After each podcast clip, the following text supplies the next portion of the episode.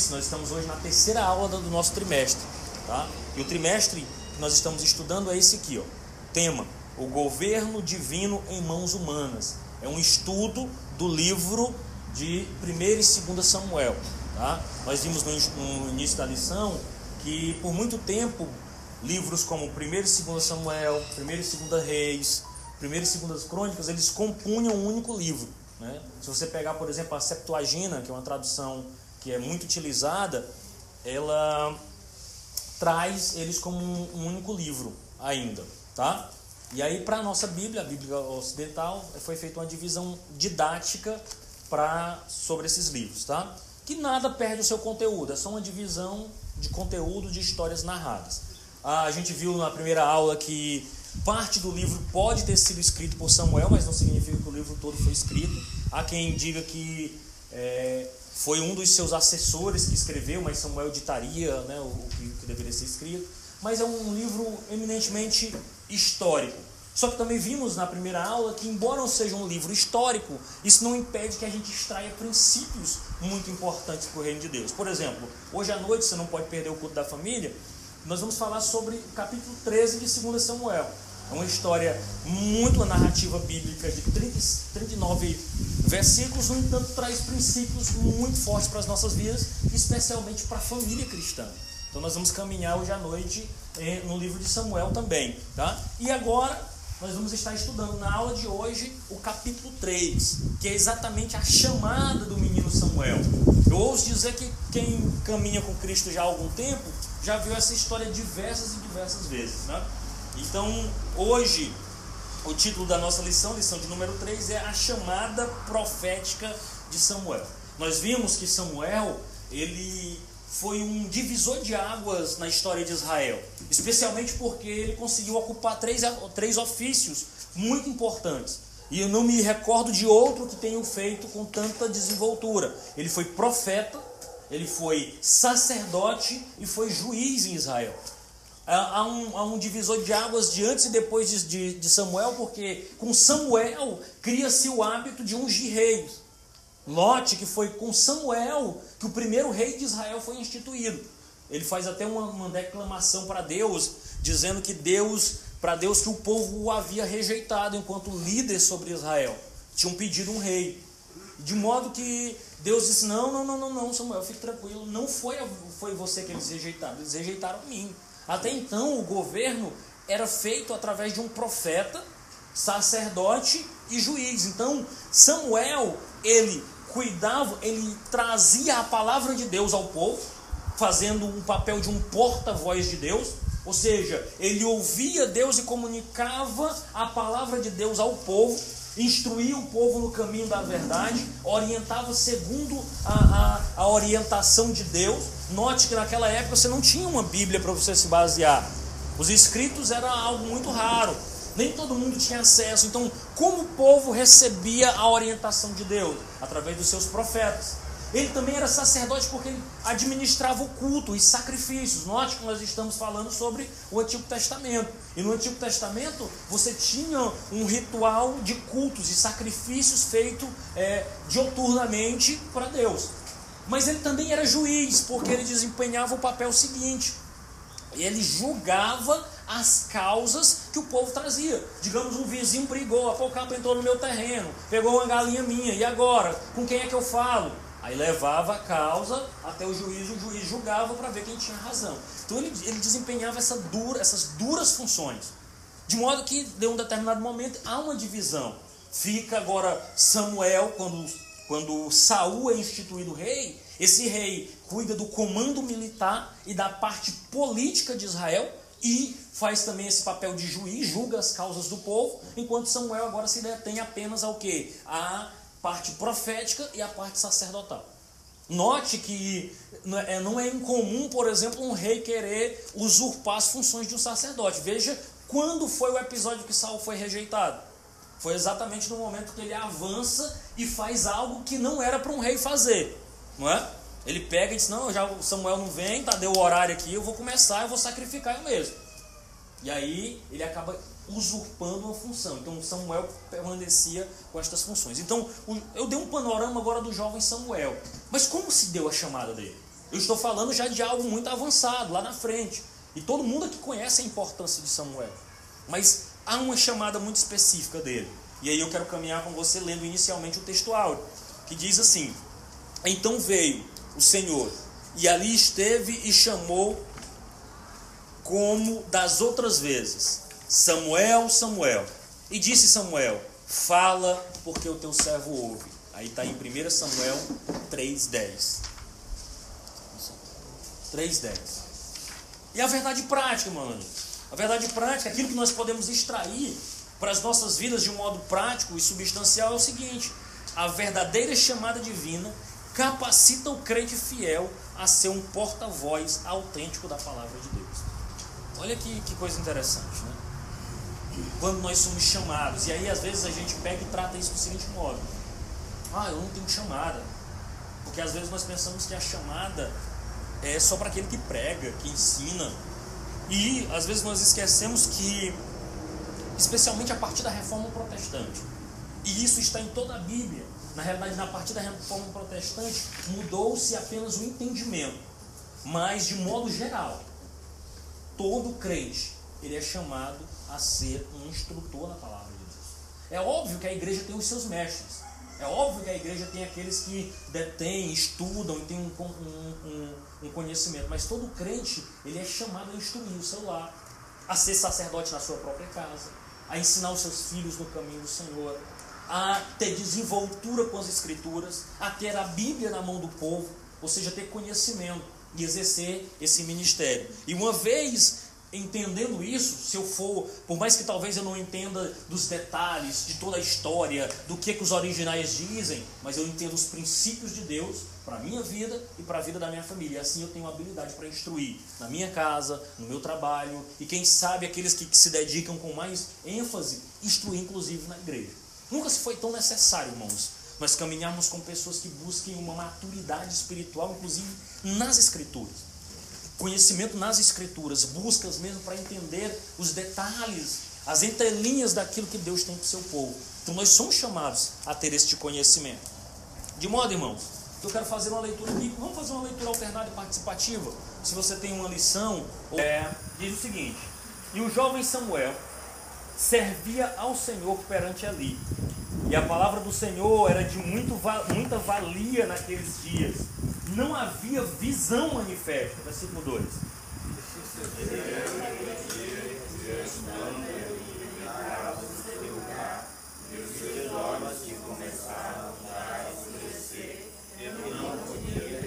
E estando também Samuel já deitado, antes que a lâmpada de Deus se apagasse no templo do Senhor, em que estava a arca de Deus.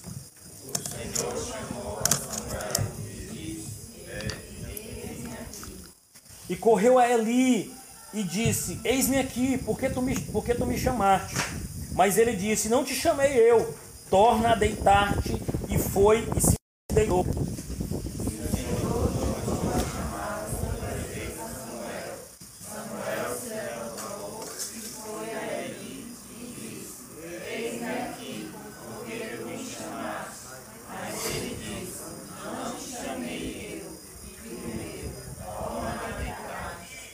Samuel ainda não conhecia o Senhor e ainda não lhe tinha sido manifesta a palavra do Senhor.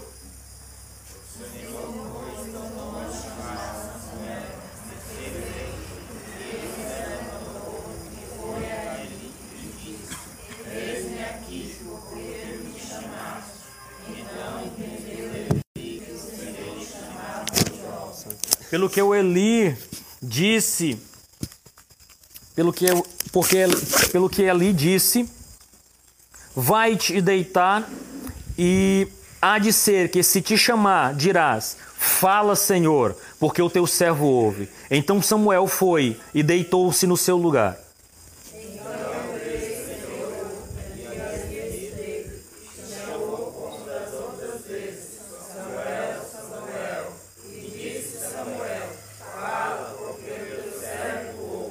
Glória a Deus, irmãos. Então nós temos uma narrativa aqui muito interessante da chamada de Samuel. E aí o que, é que eu quero sintetizar para os irmãos é aquilo que já lhes disse. Samuel fazia esse papel profeta, juiz e sacerdote. Aqui nós temos, e nós vamos desenrolar aqui é, esses conceitos. Então eu quero, quero estudar com os irmãos fazendo uma introdução, definindo o profeta, o profeta em Israel, o que, que significava esse termo em Israel. No tópico 2, nós vamos tratar sobre o desenvolvimento do ministério de Samuel e logo em seguida o ministério profético na atualidade. Isso é possível ainda? Existe ministério profético? Qual é a distinção? O que é? Então nós vamos tratar. Né? Nós estamos vendo um livro do Antigo Testamento e geralmente às vezes fica a pergunta: isso se aplica para a gente? A nossa igreja pensa a respeito dessas coisas? Nós tratamos sobre isso? Antes de mais nada, é necessário dizer que ah, o profeta em Israel ele tinha esse papel de ser oráculo de Deus, ou seja, era aquele que transmitia a voz de Deus ao povo. Então era uma espécie de pessoa que ouvia Deus falar, Deus falava nitidamente. Note que é algo que não parece estranho para Eli, embora Eli aqui tivesse num contexto de grande é, possibilidade de queda. Né? Inclusive, logo em seguida você vai ver um profeta decretando a queda da casa de Eli, especialmente por causa dos seus filhos. E os filhos de Eli chegaram a um estágio espiritual deplorável muito em função da conduta do próprio Eli. Eli era negligente no trato com seus filhos, era negligente na instrução dos seus filhos, de modo que os meninos eram corruptos, os meninos eram desobedientes, os meninos não temiam a Deus. Eles faziam o culto de qualquer maneira. Eles chegavam, inclusive, a, a defraudar, a tirar ali do culto. Era atendia aquelas pessoas que tinham mais recurso financeiro, eram corrompidos a partir dessa postura dos filhos de Eli. De modo mais, mas perceba que Eli, em determinado momento, aqui na chamada de Samuel, ele para e diz assim: e entendeu Eli que Deus chamava. Então disse: rapaz, Deus está falando com esse menino. Eu imagino ali deitado ali disse: rapaz, é Deus. Deus falou, ou seja, era um homem que já tinha ouvido a voz de Deus. Era um homem que sabia que Deus visitava as pessoas. Era um homem que sabia que Deus falava nitidamente, audivelmente. Samuel, note que o texto diz, Samuel ainda não conhecia a voz de Deus. Então, o ministério profético daquela época, ele tinha muito essa ênfase de que de ouvir nitidamente a voz de Deus, a instrução de Deus. Note que ali, que Samuel no dia que vai ungir é, Davi lá na casa de Jessé, nitidamente é como se Deus, como se ele tivesse com um ponto eletrônico aqui, Deus soprando no ouvido dele, né? Ele disse: "Ah, agora esse esse daí, com certeza". Aí Deus: "Não, Samuel, então eu, não imagino uma voz audível para todo mundo, mas uma voz interna falando com ele como se estivesse falando no ouvido. Não, Samuel, eu não vejo como o homem vê, não é isso daí. Né? Então assim, então era algo que era desenvolvido com muita habilidade. Agora você imagina, irmãos. Né? Agora eu lhe pergunto, será que é possível hoje a gente ter esse nível de intimidade com Deus? Esse nível de relacionamento com Deus ao ponto de ouvir audivelmente o nosso Deus falando? Porque aí a pergunta fica, Deus ainda fala? Sim ou não? Fala. Fala com sua igreja, fala com seu povo. Hã? É só ele querer, né? Falar. É só ele, ele, ele querer falar. Mas aí o que, eu, o que eu digo, irmão Sebastião, é o seguinte: eu creio piamente que Deus continua falando. Nós, nós, infelizmente o seu povo, é que parece que estamos com os ouvidos tampados. E o que é que tampa o ouvido do povo de Deus?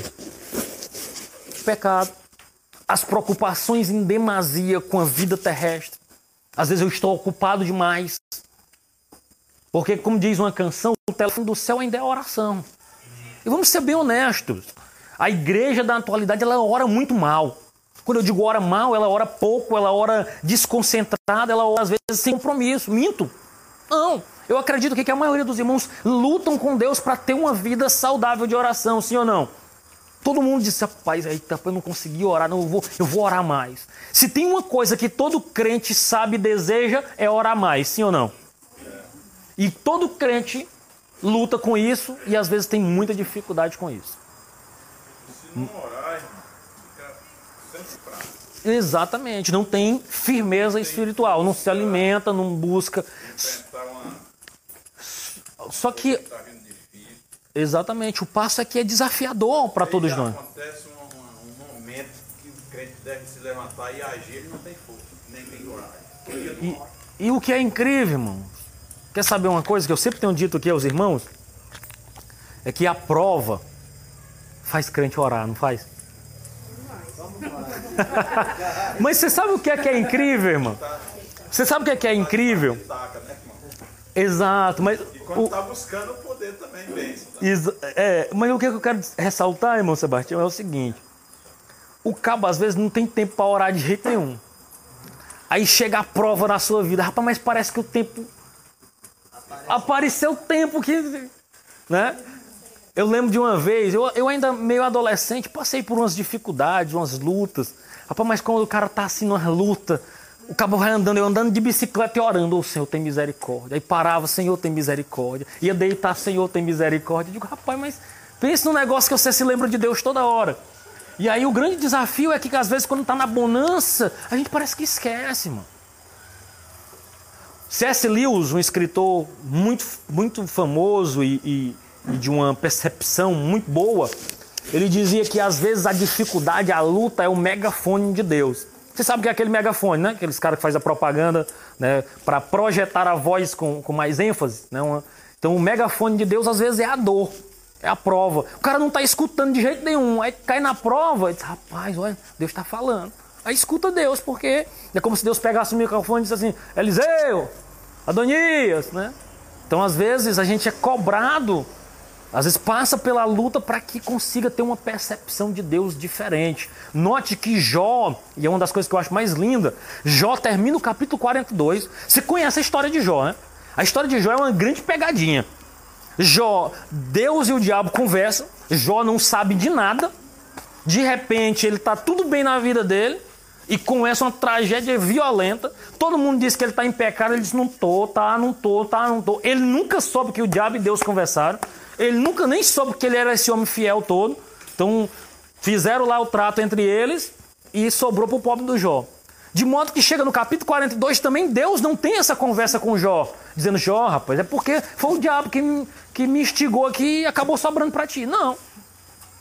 Mas ele chega e tem uma percepção: Senhor, antes eu ouvia falar de ti. Mas depois de toda essa confusão que aconteceu na minha vida, agora os meus olhos te veem. Agora eu tenho uma outra percepção do meu relacionamento contigo. Nós temos aí a definição de profeta. Então a primeira menção que é feita é, de profeta é no livro de Samuel, no capítulo 2, onde é uma sentença, capítulo 2, do 27 ao 36. Você vai ver que tem uma profecia dita de sentença na casa de, de Eli. O profeta aqui, o comentador, ele comete um pequeno equívoco na sua forma de escrever. Eu não acredito que o pastor Zé Gomes não saiba disso. Mas perceba que ele diz o seguinte, eu vou ler para que você entenda. Ele diz assim, olha, a primeira menção feita a um profeta no livro está registrada em 1 Samuel 2, 27 a 36. Aqui, no texto, vemos que o profeta era caracterizado como um homem de Deus. Eu já volto nesse texto. Título que ele trazia grande responsabilidade. O profeta não é um adivinhador, mas um porta-voz de Deus. Ali, ali onde? No texto em questão, Samuel se dirigiu à casa de Eli. Ali, ou seja, no texto em questão, 1 Samuel 2, 27 ao 36, Samuel se dirigiu à casa de Eli. Qual é o problema, irmão Donito? É que não foi Samuel que profetizou contra a casa de Eli. Nesse texto de 1 Samuel 2, do 27 ao 36, não foi Samuel. O texto bíblico não deixa claro quem era o profeta, era um profeta anônimo. Nesse contexto, Samuel ainda era muito criança, não havia sido ainda nem chamado por Deus. A primeiro ato profético de Samuel só vai acontecer no capítulo 3, quando ele novamente sentencia juízo na casa de Eli. Só que a, a sentença de Samuel é uma sentença mais curta, no, no, no que diz respeito à, à ruína de Samuel, de, de, da ruína da casa de Eli. Note, para que os irmãos entendam, eu tentar ser mais claro, no capítulo 2, do versículo 26 ao, do 27 ao 36, um profeta anônimo diz ali, olha, a tua casa vai cair, ruim. Você não vai ser mais sacerdote em Israel. E eu, o Senhor, vou levantar um sacerdote fiel. Ponto. Ruína da casa de Ali, Deus levanta um outro sacerdote.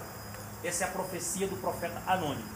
Samuel, lá no capítulo 3, ele faz referência a essa profecia novamente dizendo, Eli, tua casa vai cair. Ponto. Ele não diz que vai ser levantado um outro sacerdote fiel. Alguns estudiosos, e não é o caso aqui da lição, dizem que esse sacerdote fiel, dito no capítulo 2, seria o próprio Samuel.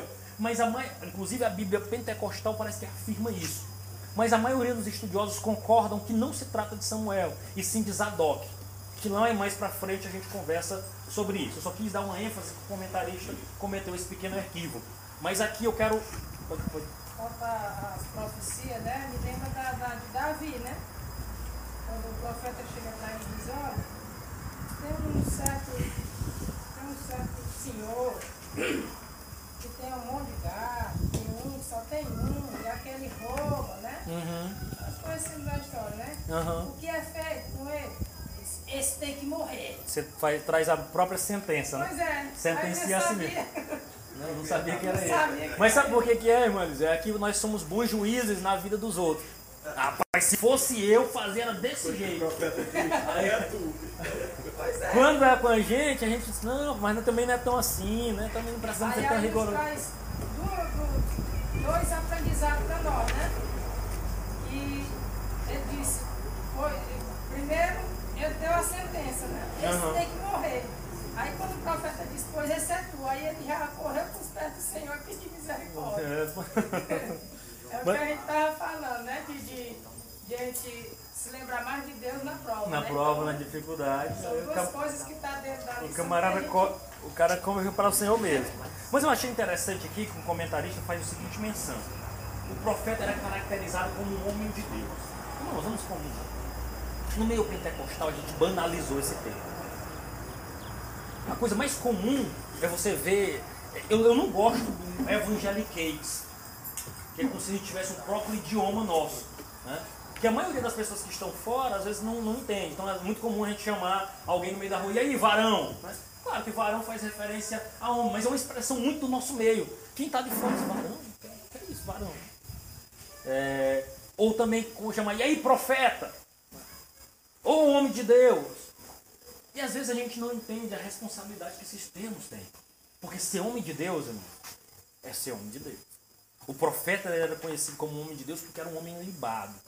Um homem que não tinha amarras. Era um homem que não tinha duas palavras na sua boca. Era um homem sincero. Nós não podemos banalizar termos que são termos muito sérios e que exigem grande responsabilidade. Infelizmente, hoje a gente tem chamado de homem de Deus aqueles que de fato não são homem de Deus.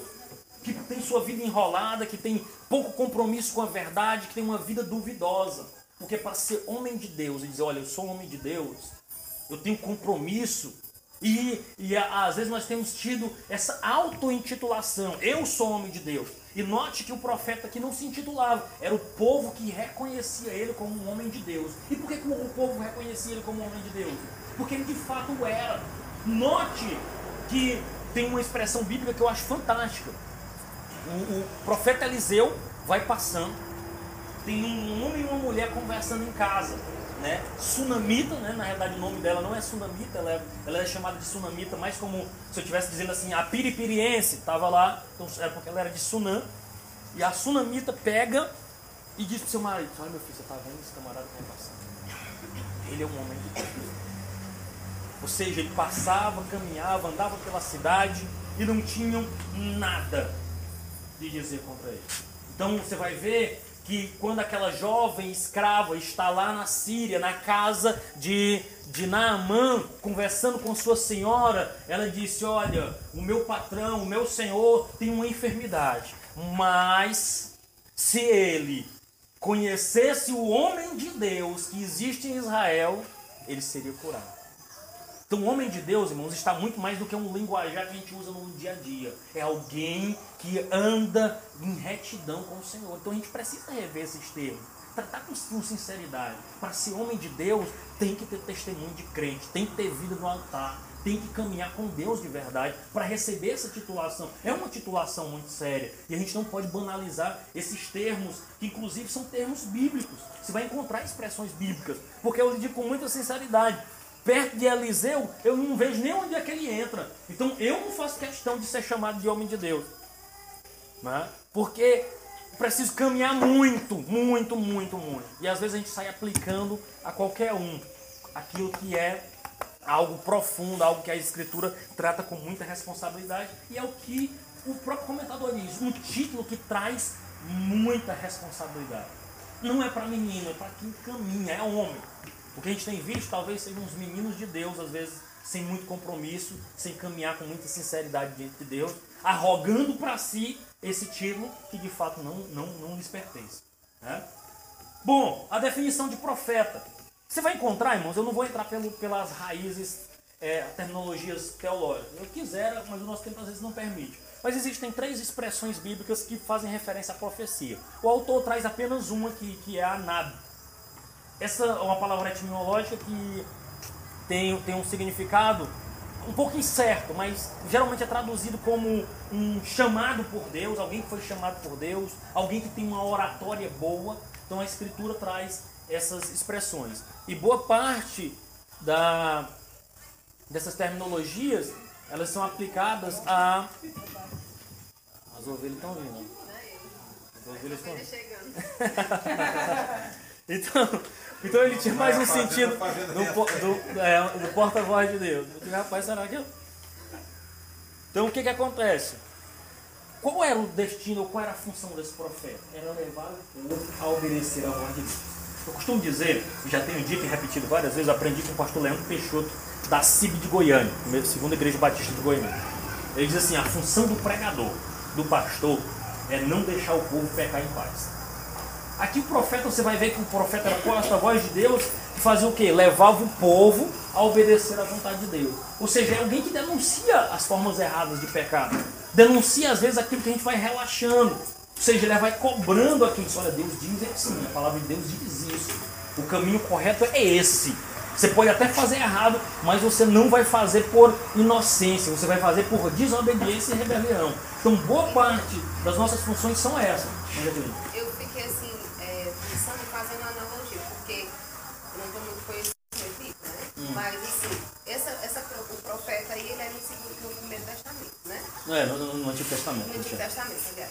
Então, no Antigo Testamento não tinha o Espírito Santo, né? Sim, cada vida não. Em cada, em cada vida, não. Não era, não era um derramamento de, do Espírito sobre. O Espírito Santo, o ministério do Espírito Santo no Antigo Testamento era, era esporádico e pessoal. Ou seja, o Espírito vinha sobre determinadas pessoas em períodos específicos. Nem, nenhum poderia dizer assim: olha, eu tenho o Espírito Santo em mim ad eterno. Poucos poderiam dizer isso. Note isso principalmente quando eles vão construir o, o, os tabernáculos lá com Moisés Deus enche ah, dois homens, que agora não me recordo o nome, um nome estranho. Mas assim, que eles, de repente eles não tinham muita habilidade e de repente ficaram especialistas em trabalhar com ouro, trabalhar com madeira, então era muito específico. Mas, Aí no caso, é, o profeta aí, ele, então ele funcionava como o Espírito Santo hoje, né? Fica, que realmente não nos deixam pecar em paz. É, eu não diria exatamente isso. Na realidade. É como se fosse uma consciência que é reto, da vontade de Deus. Eu, eu, eu, talvez eu diria duas funções muito diferentes. O que que acontece? Se você pegar, hoje você tem a escritura, certo? Você tem a Bíblia Sagrada. Né? Você pode se instruir a partir dela. De tal modo que muitos de nós seremos achados indesculpáveis diante de Deus. Porque você diz, ah não, mas o meu pastor não me orientava. Diz, mas você tem a Bíblia para lhe orientar. No Antigo Testamento você não tem a, a escritura na mão do povo. A maioria do povo era, de certo modo, analfabeto. Então, quem tinha esse conhecimento? Escribas, pessoas, cronistas que registravam. Então, como Deus falava com o povo? Era na oralidade. Você vai ver que, por exemplo, a, a maioria da, da, da, das expressões ou do, do, conhecimento era na oralidade. Só que assim, o judeu tinha uma grande responsabilidade com isso. O menino de 10, 12 anos já conhecia a, a Torá como um todo, né? que é são os cinco primeiros livros. Muito provavelmente decorados. Eles faziam prova aos 12 anos o judeu tinha um grande conhecimento, às vezes, de dizer onde é que está isso. Não, está tá em tal lugar. Né? E aí o que, que acontece? Por que, que eu faço essa distinção? O profeta era alguém que comunicava, ouvia Deus, ouvia a voz de Deus e comunicava ao povo o comando de Deus. Certo? No, nesse aspecto, eu não vejo ele como essa figura do Espírito Santo. Eu vejo um homem inspirado por Deus que prega a palavra. Fazendo um paralelo com. Porque, assim, então, hum. ele tinha a inspiração do Espírito Santo. Exatamente, exatamente.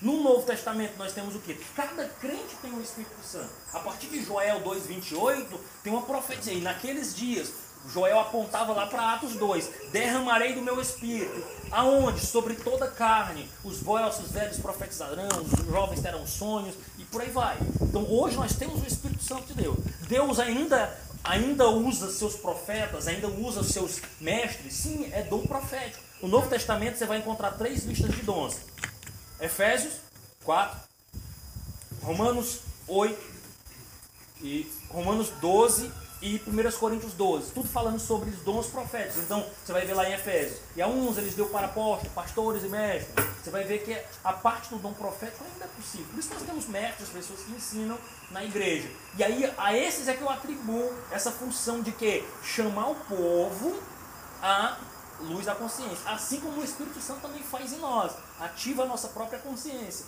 O papel do pregador, do expositor das Escrituras é esse: orientar o povo no caminho da verdade, dizendo assim, olha, a Bíblia diz isso. Né? E aí eu pego e faço. Eu não quis colocar assim, o profeta como Espírito Santo, mas como Uhum, um um- instrumento, né? Sim, sim, sim, sim. Sim, sim, sim. É, é porque o, eu entendi o que que a irmã Jaqueline quis, quis dizer. Ela, ela, é porque no Antigo Testamento, culturalmente falando, né, é, a, difusão do conhecimento era muito limitado para algumas pessoas, né? Sim. E aí, o irmão Adonis até frisou muito bem a questão do, do analfabetismo. Era muito complicado é, você pegar uma situação em que todo mundo de fato é, não tinha a dentição do conhecimento, né?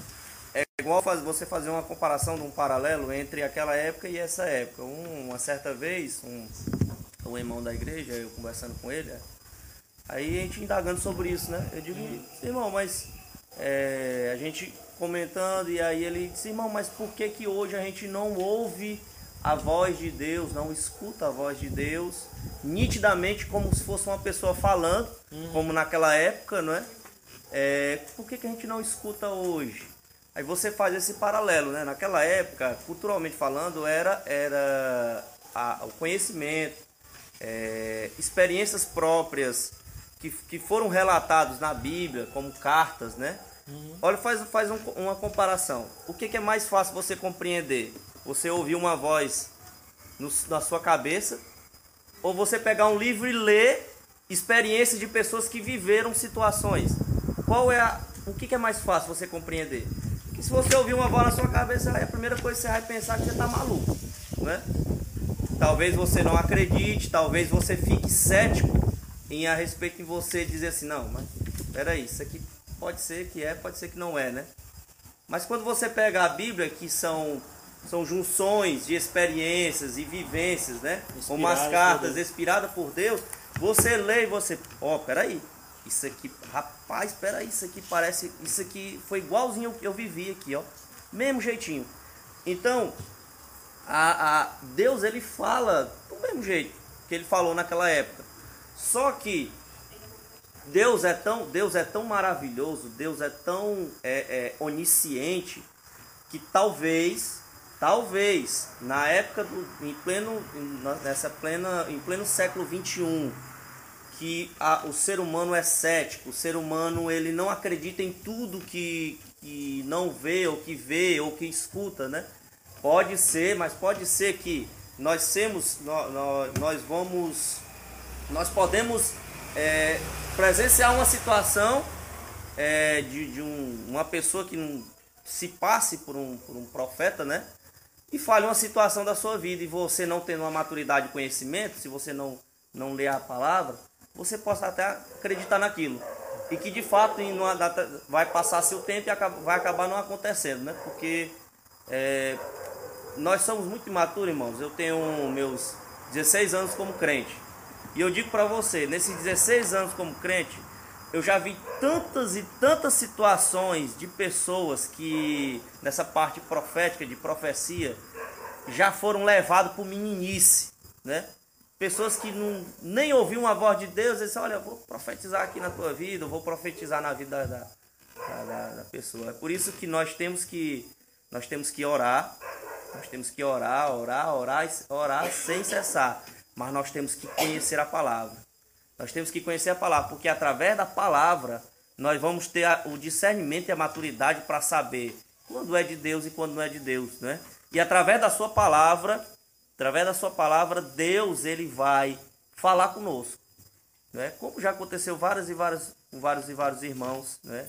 Eu digo para vocês que eu já tive várias experiências é, de Deus falar comigo, através de sonhos, através de outras revelações, mas nós temos que ter a experiência e a vivência da palavra, porque através da sua palavra, Deus não deixou, irmãos, essa a, a Bíblia, a palavra de Deus, por acaso não, pois através da sua palavra, né, através do derramamento do Espírito, lá em Atos 2, é que eu sempre digo isso, olha, é mais fácil você compreender você compreender um relato na Bíblia do que você escutar alguma coisa que talvez te torne, é, é, é, não vou dizer incrédulo, acho que essa não é a palavra correta, mas um pouco cético se realmente aquilo é de fato ou não.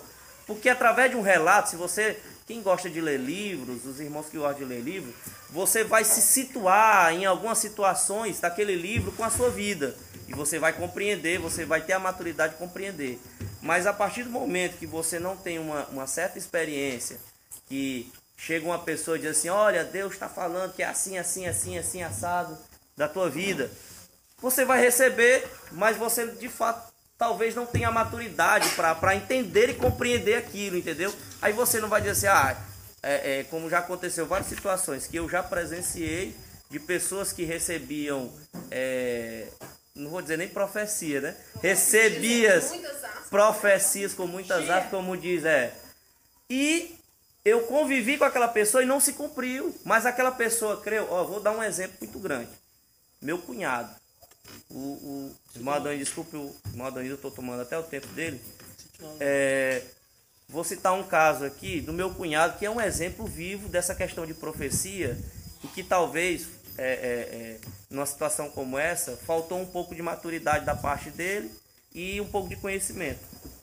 O meu cunhado, ele morava, ele já, já casado com a minha irmã, morou muito tempo em São Luís do Maranhão, se congregou com, com um amigo nosso, o irmão José, por muito tempo lá. E aí veio cruzada, chegou um, um pregador, que eu não recordo, nem sei qual é o nome, e aquele pregador disse olha, Deus está mostrando aqui é, é, é, a tua obturação, eu não lembro direito, mas a tua, tua, tua, tua, é, obturação aqui está virando ouro. Aí os irmãos, ei, glória a Deus e tal, naquela meninice, irmão, você está entendendo? Claro que Deus pode fazer todas as coisas, como meu irmão já vi tantas coisas Deus operar. Então o que que acontece? Quando chegou. É, dente de ouro. Então, quando, che quando, chegou na, na, casa dele, que ele foi olhar, que nós somos céticos na respeito de, de querer ver a, a situação, Resultado. tava do mesmo jeito, irmão. O que que ocasionou? O que que ocasionou? Essa situação o deixou fraco espiritualmente, até que chegou um ponto que ele se desviou. E hoje ele não consegue mais voltar para a igreja é uma pessoa extraordinária. Quem conhece meu cunhado é uma pessoa extraordinária. Ele não bebe, ele não fuma, é uma pessoa fiel, é uma pessoa tranquilamente, né? mas ele não consegue. Quando ele olha para a igreja, ele vê a falha humana. Então, é, é por isso que Deus, é lógico que existem várias situações, mas Deus deixou, é mais fácil nós compreender os relatos escritos que está na Bíblia. Foi por isso que que de fato Deus não deixou a Bíblia por acaso, né? São relatos escritos que nós, nós olhamos, lemos e vivenciamos aqui dali, do que você chegar a uma pessoa e que você não tem nenhuma experiência assim, olha, Deus está falando isso. Olha, eu sei, é, é aquela coisa clichê. Olha, eu sei que tu está passando por um problema. Deus está falando comigo, viu? Deus está falando comigo que tu está tu tá cheio de problema na tua casa. Mas eu quero, mas eu quero dizer para ti, mas Deus está me dizendo que Ele vai entrar com providência. Você está entendendo? Agora, uma situação totalmente diferente que eu já presenciei é você pegar um homem de Deus e assim, olha, para mostrar que Deus é Deus na tua vida, eu vou dizer que teu CPF. Eu acho que hoje o advento, o advento da internet hoje não tem nem como a gente falar isso, né? Mas assim, olha, mas eu já cheguei há muitos anos atrás, quando a internet não era difundida, eu já cheguei a presenciar um homem dizer um dados de uma pessoa que ele nunca nem tinha visto na vida. E eu fiquei. Ah, não vou dizer, eu fiquei. Eu fiquei perplexo com aquilo. Eu digo, meu Deus do céu, como é que um homem conhece uma pessoa dessa sem nunca nem tá, é, nunca nem viu a pessoa e disse o número do RG do caba, disse o número do CPF. falou disso, daquilo que o cara nunca. Olha, aconteceu isso contigo ontem, Deus está me dizendo, confirma bem aí. Aí ele fala com toda, toda a clareza do mundo e a pessoa pega e confirma. Então, nessa situação, é, é, é, são, são, são questões distintas. Então, é, é, essa minha colocação, até desculpa eu ter falado demais, mas nessa parte de, de, de coisa, essa, essa lição é uma lição muito chave para nós deixarmos de, de, de, de sermos meninos espiritualmente. É isso que eu quero dizer. Às vezes nós, nós temos essa parte do, do da igreja neopentecostal, tem essa imaturidade espiritual nessa parte de profecia, né? Uhum. Mas porque nós não lemos a Bíblia, irmãos. Nós não lemos a Bíblia, nós não temos o conhecimento da Bíblia. Aí quando chega essas, essa, essas, esses lobos em pele de cordeiro, essas pessoas levianas que tentam é, tirar situações, a gente acaba se entristecendo. Aí a gente não tem conhecimento, como aconteceu com meu cunhado, não tem a, a fortaleza de se manter, a gente acaba, rapaz, quer dizer que Deus é mentiroso. Meu irmão, já, peguei, já, já cheguei em situações em ver, em ouvir falar, a pessoa falar, rapaz, Deus é mentiroso. Deus tinha falado isso pra mim, nunca se aconteceu, nunca se cumpriu. Mas mentiroso é o pinhão. Só, Se o. Aí, irmão. Se o camarada falou e não aconteceu, é porque Deus não falou. Ele é quem estava falando. Exatamente. Então- É da carta. Só, só o irmão Wagner, cara então. é que é o culpado vai acreditar no, no homem, não deixa de acreditar no homem, vai acreditar no homem. Aí é que é o erro, é isso aí. Exatamente. É, falando de artes, né? Tentar ser Mais breve. Tudo isso se resume à falta de conhecimento. No João 8,32 a Bíblia deixa bem claro, né? Conhecereis a verdade e a verdade vos libertará. Quando a Bíblia diz libertará, ela branca, ela joga a tarrafa, ela branca tudo. Eu me converti, eu comecei minha fé de uma maneira errada e sem conhecimento. Numa igreja onde não tinha nenhum tipo de conhecimento nem nada.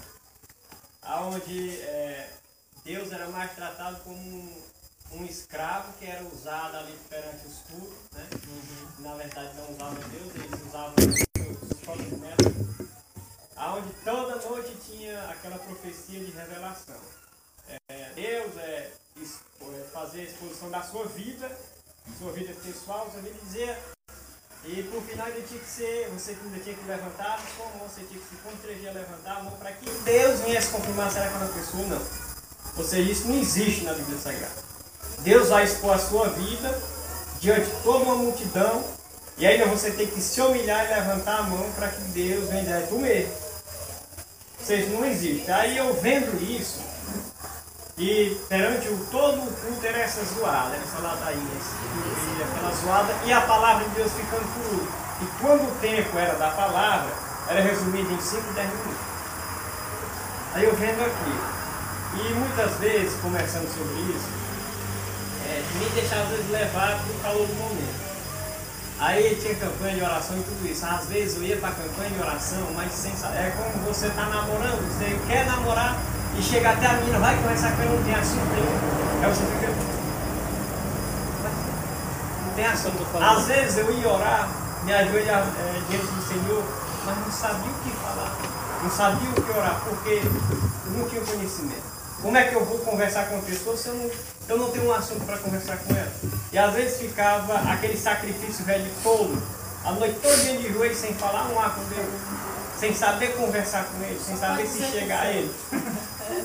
Aí, meus amados irmãos, é o seguinte, a partir do momento que você começa a navegar no conhecimento de Deus, até a sua mente aberta pela Bíblia Sagrada, é, você vai se libertando de muitas coisas, você vai deixando muitas coisas para trás e vai se aprofundando mais no conhecimento de Deus, que é a Bíblia Sagrada. Através desse conhecimento, através do conhecimento da palavra de Deus, você vai ter assunto para conversar com ele. Aí você vai ter assunto para poder conversar com ele. Senhor, é assim, é desse jeito, abençoa, porque a tua palavra diz assim, é conforme a tua palavra, conforme a tua vontade.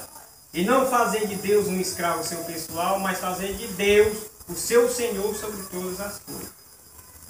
E muito mais do que pensar, mas já. irmão falou, me lembrou um acontecimento comigo recentemente.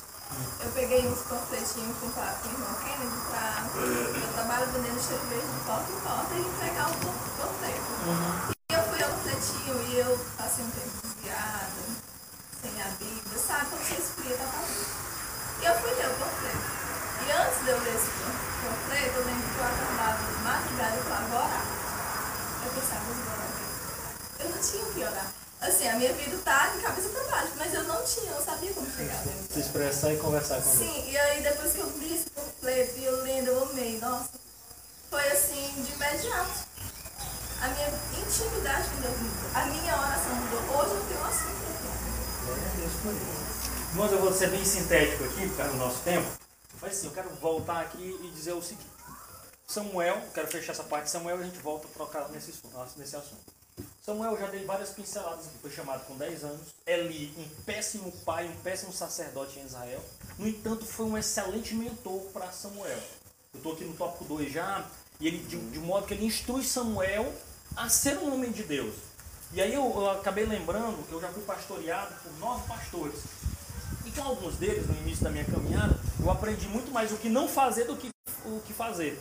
Eu imagino que Samuel, com Eli todo desmantelado, né, Eli com grandes permissividades nas- dentro da sua casa, dentro do seu lar, mas ainda assim Samuel não se corrompeu. Ele ficou um homem de Deus, um homem fiel. E aí eu quero caminhar aqui, é, primeiro, instigando os jovens pregadores, instigando o conhecimento da palavra de Deus. O irmão Jardim, o irmão irmã que gravei o né? irmã Maria, falando sobre essa necessidade de conhecer a Deus. Oséias, capítulo 6, versículo 3, assim, conhece, prosseguir, conhecer e prosseguir conhecer o Senhor. Eu sou um, um- um- um- homem que ama o conhecimento das Escrituras. Para mim, a- a- eu costumo dizer que a minha fé ela é, ela é pautada naquilo que eu sei e não naquilo que eu sinto. Eu preciso sentir satisfação intelectual para entender alguns princípios bíblicos, então dizer, rapaz, é isso. Quando faz sentido para mim, digo, é isso, é isso que a Escritura diz. E aí agora eu quero chamar a sua atenção, o irmão Jardim mencionou sobre profecia. Irmãos, hoje o cânon bíblico, ele está fechado. É 66 livros, ponto. Ninguém, ninguém, ninguém, ninguém pode ou deve guiar a sua vida com base numa profecia. É mesmo, Maria, sim. Profecias hoje não ditam o rumo da igreja. Talvez profecia hoje ela sirva para consolo, exortação do indivíduo. Eu não posso dizer, olha, nessa história de muita gente achar que a profecia deve se aplicar à vida da igreja, nós temos problemas com algumas seitas aí. Que viram um anjo, falaram com um anjo, como você vai ver algumas seitas, não vou citar não, porque está transmitindo. E aí criaram o seu próprio livro, a sua própria doutrina, baseado naquilo que ouviram, sabe lá Deus de quem. O fato do comodismo da profecia. As pessoas se é, ficam A- acostumadas a ver a, a No profecia, famoso, então tá exatamente, e o famoso comodismo. Eu lembro de uma vez, estava empestado aqui. Irmãos, eu tenho tanto tempo que caminho com Deus, que eu já vi a febre do, do dente de ouro. Era febre, toda oração era para dentro de ouro. Eu lhe pergunto, para quê? Qual é a finalidade? Sendo que profeta, profecia, tudo é para edificação do corpo de Cristo. Onde é que uma pessoa é edificada se o dente virou ou não? Então, assim, tem algumas coisas que não fazem sentido para a edificação espiritual. Às vezes é muito mais para dizer sobre o pregador que o camarada faz e acontece, o milagre acontece, e papapá, do que propriamente para a instrução. Irmão, nós precisamos ser instruídos pela verdade, pelo conhecimento das O dia escrituras. de hoje, né, irmão? O dia de hoje, um copo d'água, o paletó muitas outras coisas tomam o lugar do sangue de Cristo, o sacrifício de Cristo. Como cansei de ver, é, ter um conhecimento, pessoas orando com o joelho em cima de um paletó para poder aquele passar o paletó e derrubar Levar o povo. Isso, isso é ignorância, irmãos. Olha, eu fui uma vez para um monte, o menino me arrastaram para um monte lá em Teresina, eu digo, eu vou. Rapaz, a pessoa chegou e botou tanta mão em mim para me derrubar, eu digo, não quer saber de uma coisa. Eu vou cair logo. Aí vai. Meu amigo, eu só fiz puf. Aí ele como saiu, eu me levantei. Ou eu já tava cansado de dar. E tá, e tá, e tá. Eu digo, não, vai me derrubar, vai me derrubar. Peraí, deixa eu cair logo aqui antes que aquela. Já saiu. Já aquela Já semana aí. saiu. Caí aqui. Aí eu, pronto, glória a Deus, agora saiu. Eu me levantei. Pronto, tá bonzinho. Aí, Então assim, então, irmão, essas arrumações são. Fato também, irmão, eu me lembrei uma vez, aqui, é, aqui, né, aqui tem um jovem e tal, e assim, assim, assim, assado, levante a mão. Aí a igreja todo dia levantou a mão, só não levantei a mão. Todo mundo olhando pra mim, o pregador olhando pra mim, o tocador olhando pra mim, todo mundo olhando mim, rapaz, vou levantar a mão. Ah, é você mesmo. se não fosse eu, ia ser quem? Então, irmãos, isso, olha, profecia não pode guiar a vida da igreja. Não pode. Ela serve para consolo. E ainda eu digo mais. A maioria desses camaradas, como já foi dito, às vezes são falsos profetas. Porque hoje a palavra de Deus diz que nós devemos julgar a profecia com base na escritura. É, tem sentido bíblico? Deus falaria isso? Tem, histórica, tem histórico bíblico para isso? Porque não, não podemos, irmãos, ser meninos e caminhar com, desse modo, aberto. Então, o exercício profético ele tem a função de alimentar o povo, estimular a igreja. Mas eu me lembro de uma vez de estar numa reunião e alguém chegou, né? Tipo assim, uma pessoa nem era evangélica, mas estava lá na casa dela. E tem recadinho de Deus para mim? Que bom, que só recadinho, né? Então fica aquela coisa todo tempo, um recadinho. Aí você vai ver vários profetas nesse negócio de, de, de expressão geral. Eu desejo te usar muito. Agora temos aqui um Sherlock Holmes, né? É claro que Deus deseja usar o seu povo. É claro que Deus deseja usar cada um de nós. É claro, essas profecias gerais, irmãos, ela é povo de Deus, está na Bíblia. Né? Então assim, não, não, não, não, trata. Até mesmo assim, e aí o que, que acontece? Quando você usa tanto uma ferramenta dada por Deus como essa de modo banal, gera incredulidade. Às vezes o povo já não crê. O povo já, já, já leva como. como... Uma, sem, sem querer, eu recebi uma. Tá nem pedindo assim, que, que, quase, que quase me causou um prejuízo muito grande. Tanto psicológico como espiritual e material. Uhum. Na, na nossa segunda gravidez, aí o, o, eu profetizo, Deus me mostrou que era uma mulher que está esperando uma mulher, está esperando uma mulher. Hum. E aí nós compramos berço rosa. Eu tinha ido levar a conta pro profeta. Aí- pega a profeta. Quando foi discernir, veio dois cavalos ali um gorro aqui. Aí eu peguei e disse, e. E tudo eu tinha, eu tinha comprado a tinta do código. Vem cá, seu profeta mequetrefe. Aí, Preste atenção. aí ele foi dois, homens.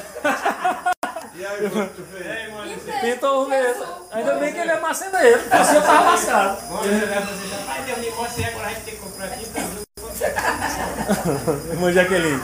Essa é a festa das profecias. Eu, vejo, tá eu sou bem.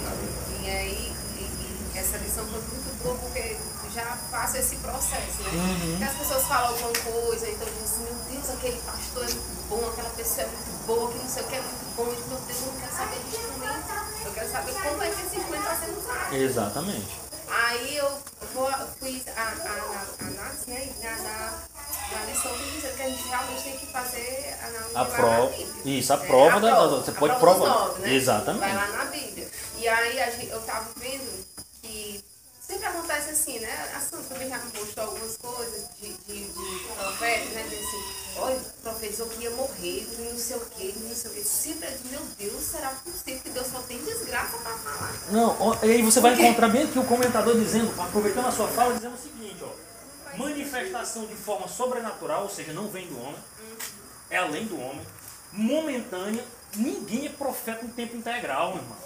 O grande problema, às vezes, do- do- dos meninos que às vezes tem que dentro da igreja é que não sai da porta do profeta.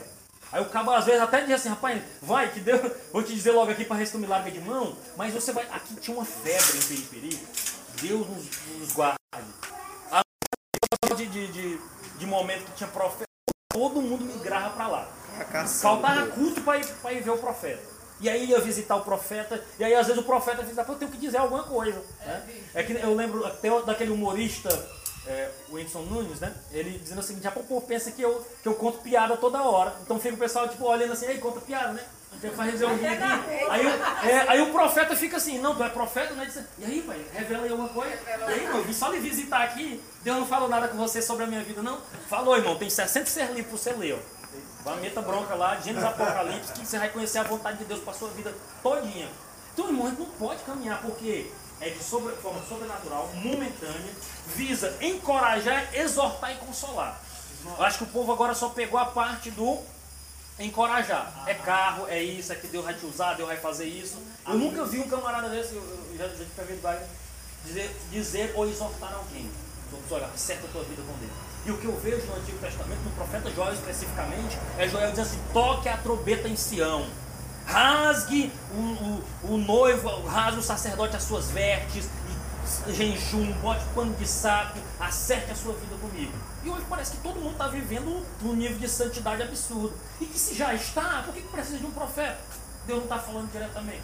Não vai. Às, vezes a gente até pensa que a Bíblia sobre tudo isso nem tem mais respeito, mas tem. Eu estava trabalhando agora no sexto quarto período, que eu fiquei trabalhando até 4 horas da manhã, e nessa madrugada, as pessoas que estavam ali em volta, Deus me deu a oportunidade que eu, eu também não faço por mim, né? Chegar assim e dizer, não. E se deu a oportunidade de Deus, eu comecei a pregar sobre isso, sobre essa meninice, sobre profecia, sobre esse negócio de revelação. E os tais que estavam ouvindo é do meio dessa meninice.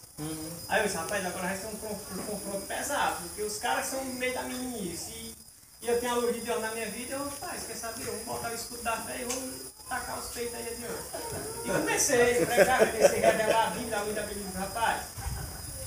Eu posso ser até ignorante para você, mas esse negócio de revelação você tem que, que ter a Bíblia. Julgar pelas Não é esse negócio de você, de um- uma pessoa lá na frente expor a sua vida e dizer que é isso, aquilo, outro, e você ainda tem que levantar a mão. Não é isso. A verdadeira revelação de Deus é a Bíblia Sagrada. É a Bíblia Sagrada. Fora a Bíblia Sagrada, quando Deus lhe revela alguma, alguma coisa fora da Bíblia, que é uma coisa pessoal entre você e o Espírito Santo de Deus, é uma coisa só entre você e Deus. Não é é doutrina para a igreja toda. Quando o pastor está lá pregando e você percebe que ele está falando da sua vida, falando algo para você que nem ele mesmo sabe, que nem ele mesmo, Deus não vai constranger ninguém não. A ve- a verdadeira revelação de Deus é a palavra dele, ou dessa forma que eu estou falando, e comecei a pregar, comecei a pregar. Aí foi que a outra pessoa começou a dizer assim, pai, sabe que é assim mesmo? Não, e dessa igreja eu saí até ontem dessa igreja, porque tal, tal, eu digo, olha, você ver. E eu- Aí ele veio tudo eu lancei até o convite, pai, vá domingo lá Então, o que- E essa questão de sonhos também entra também nessa. Como assim, tipo de. Sonhos que é, se é, é, é, sonhos que são revelações ou não? Você tem também Não, eu- eu- cuidado também. Olha, eu vou falar o seguinte, nós falamos aqui só o lado negativo, até me preocupa. Eu quero dizer para você que a palavra profética ela existe. Ela é um dom de Deus. Ela existe. O qual é o problema? O modo como ela tem sido utilizada. Tem sido utilizada para promover o pregador. Irmãos, eu, eu até digo muito na diretoria, eu não gosto de pregador itinerante. Tá. Que Deus me perdoe, mas eu não gosto. Eu gosto de gente que pastoreia a igreja. Porque o homem que pastoreia uma igreja, ele tem responsabilidade com o rebanho. O camarada que é itinerante, ele vai para um lugar no final de semana, aí, ah, aí, vai, aí ele tem que fazer e acontecer, que é para ele ser chamado para outro. Para ele ser chamado para outro. Infelizmente, o povo não quer se voltar para as escrituras e acaba amando esse tipo de coisa. né? Amando esse tipo. Hoje virou febre, sabe o quê? As lives de revelação. Bota no Facebook para você ver. Só o que tem, viu? A live de- é Moço, uma é vergonha pro lotado. evangelho. Eu me envergonho É disso. 5 mil, é 5 mil pessoas assistindo e E dizem, na olha, live ele revelando, o cara, aí o cara revela e bote aí 20 conto, bote aí 100, bote aí mil, que eu revelo o resto. Então isso é, é ridículo. Deixa eu só pontuar aqui, Wagner, já já. Mas eu quero dizer que a palavra profética ela existe. Nós cremos nos dons espirituais. Nós não somos sensacionalistas que, é, que acreditam que os dons cessaram. Não. Deus fala com o seu povo. Deus fala na sua igreja. Com, com revelação para a sua igreja. Tem isso. Aquilo que a Sandra mencionou. Em sonhos é possível? Sim. A palavra de Deus diz que terão sonhos, visões, revelações. Existem. Só que nenhuma revelação, nenhuma palavra profética, nenhum sonho de revelação hoje pode ser feito contrário às escrituras. Ela tem que ser julgada pelas escrituras. Faz sentido à luz daquilo que, Deus diz? E nenhum desses sonhos deve ser para guiar a vida de uma igreja ou até mesmo a sua vida. Ele vem para consolo, para despertamento. Por exemplo, eu tive situações de amigos que que tem que sonhar às vezes, e não diz no contexto de uma igreja, ligou para mim. Só Elisa, eu, eu, eu, eu, sonhei que, que tu estava vindo de Piripiri para para Teresina para Piripiri e acontecia isso, isso e isso. E aí até esse meu amigo pega e me diz assim, ó, eu, eu, eu creio que quando Deus revela e mostra para alguém é que Deus quer dar livramento. E se Deus quer dar livramento, nós vamos orar nesse contexto. Ficou entre eu e ele, é a primeira vez que eu estou revelando aqui para vocês. Então, eu creio desse modo. Agora, um camarada que vai fazendo adivinhação na igreja, agora é para ti, agora é para ti. Infelizmente, irmãos, ele está tomando o tempo da pregação das escrituras. E está se exaltando e apagando Deus. Infelizmente, eu, eu, eu penso desse modo. Pode ser que há quem discorde comigo, mas assim, eu também não quero que os irmãos descreiam da, da, da profecia, descreiam dos sonhos e revelações. Eles existem. Eles Quando existem, vem. e E pedir discernimento. Discernimento. se Senhor, é, é de dia, vai se cumprir. Então, assim, hoje você tem liberdade para julgar a profecia, para julgar o profeta.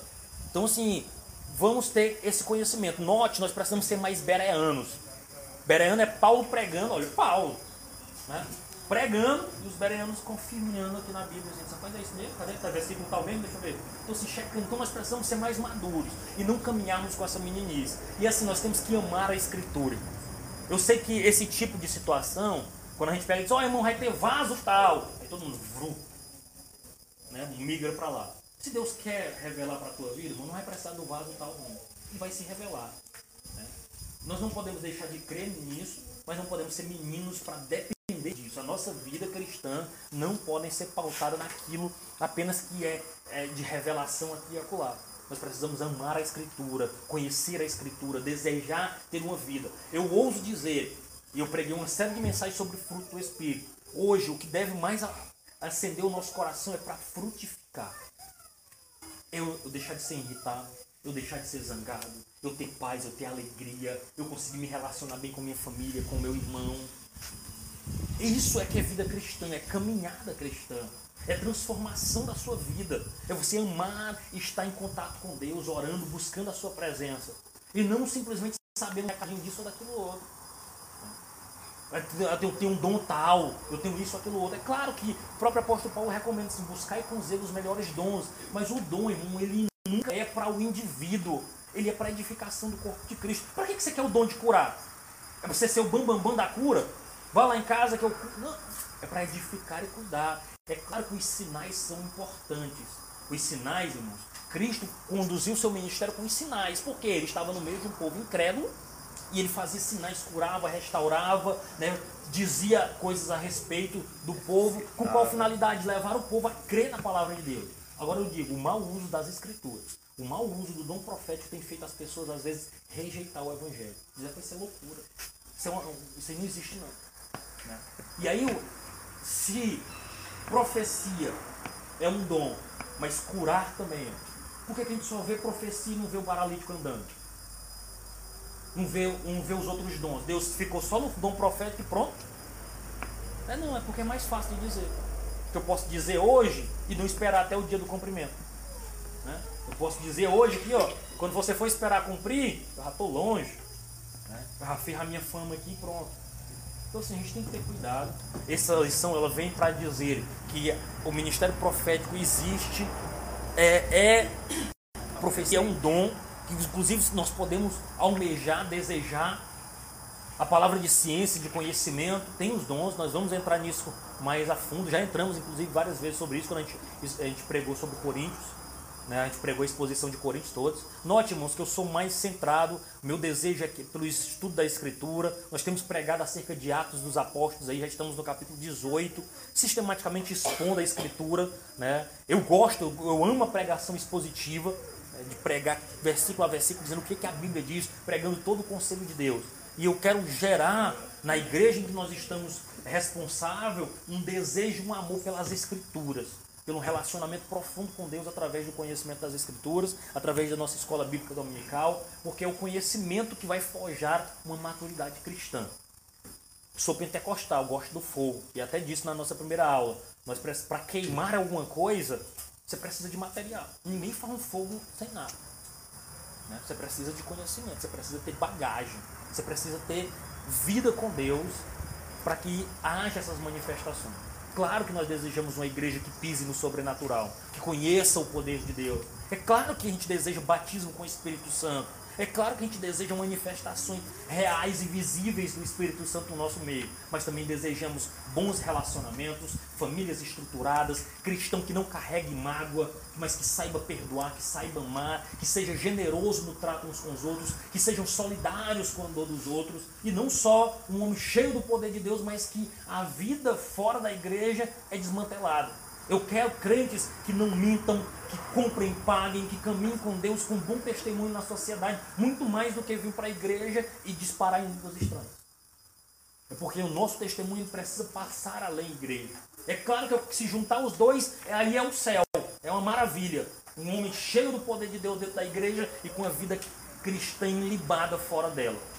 Isso é caminhar com Deus. É isso que nós desejamos. Então, o ministério profético, eu quero estimular, nós passamos já nosso tempo aqui. Eu quero estimular você a estar aqui conosco na próxima aula, né, que é a degeneração da liderança sacerdotal. Você vai ver que os sacerdotes se corromperam e quando homens de Deus se, se corrompem, nós temos prejuízos para o reino de Deus. Então se coloque de pé, em nome de Jesus. Você que nos acompanhou aqui, eu não sei como foi que ficou a gravação, mas você que nos acompanhou pelo podcast, Deus abençoe você e continue conosco aí, em nome de Jesus. Vamos orar.